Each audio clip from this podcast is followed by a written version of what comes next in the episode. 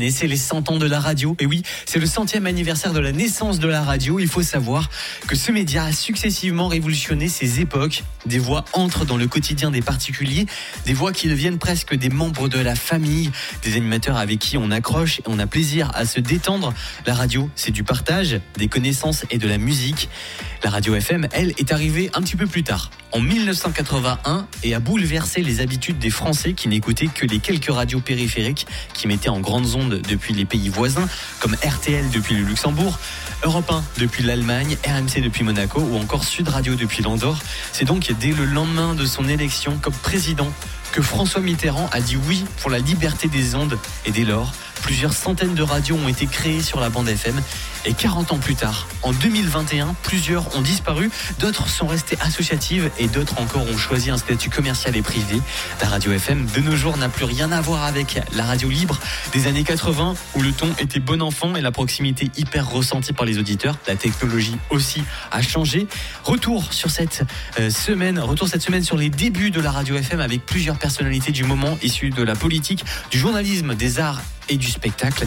Et en ce lundi 17 mai, c'est le ministre de la Culture sous François Mitterrand, Jacques Lang.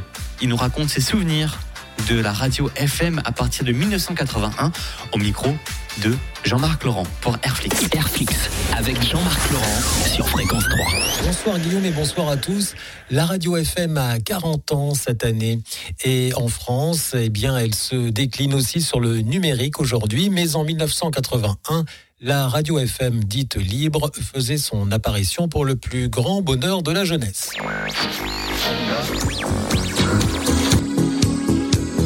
John Mass, vous ne connaissez pas. Toute première fois. À cette époque, Jacques Lang était ministre de la Culture du gouvernement Mitterrand. Je lui ai demandé si la radio libre, à cette époque, faisait partie d'un élan culturel. C'était évident, si vous voulez. Nous avions, depuis pas seulement euh, pendant la campagne présidentielle, mais depuis plusieurs années avec François Mitterrand, nous avions conçu euh, euh, un programme d'action pour la culture, un programme ambitieux pour la culture. Et lorsque nous sommes arrivés aux responsabilités, tout naturellement, nous avons mis nos actes en harmonie avec nos engagements. S'agissant alors des radios euh, libres, très rapidement, nous avons levé les interdits. Nous-mêmes, d'ailleurs, avions créé quelques mois avant l'élection de François Mitterrand une radio euh, qui s'appelait Radio Riposte. Et François Mitterrand et les dirigeants socialistes avaient été poursuivis euh, euh pénalement en raison d'une infraction avec l'interdiction de, créer des, des, radios libres. Ça paraît aujourd'hui euh, complètement surréaliste. Ce phénomène de radio libre, est-ce qu'il était réellement considéré comme une extraordinaire aventure humaine? Parce que là, en, 2021, on a du mal à, retourner en arrière sur ce phénomène de société. Oui, c'était en effet euh, des, formes d'une expression libre, autonome. Euh, euh, faut souvenir aussi, euh, à l'époque, euh, les, l'audiovisuel public, les radios publiques étaient entièrement entre les mains du gouvernement. Et le gouvernement euh, imposait euh, ses idées, ses projets, ses, ses programmes. donc les, les radios libres, c'est à la fois l'expression d'une revendication de liberté, mais aussi d'une une, une volonté d'une une expression culturelle euh, autonome. Les informations, les informations d'énergie.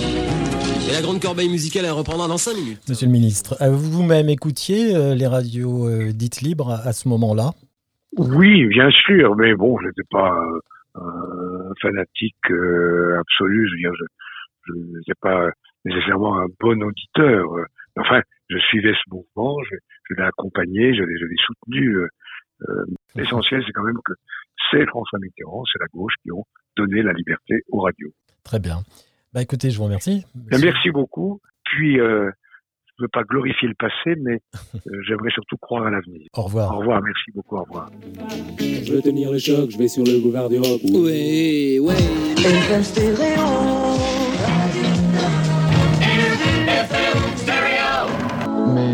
Qu'est-ce que tu fais, chérie?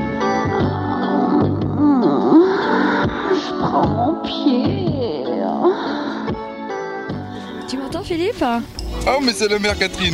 Je suis désolée, j'avais pas prévu. Ah bah écoute, t'es pas marrant, t'assures pas du tout hein, ce soir. Et voilà, bonne ambiance des années 80 sur la FM. À demain Guillaume pour un autre numéro sur les 40 ans de cette radio FM.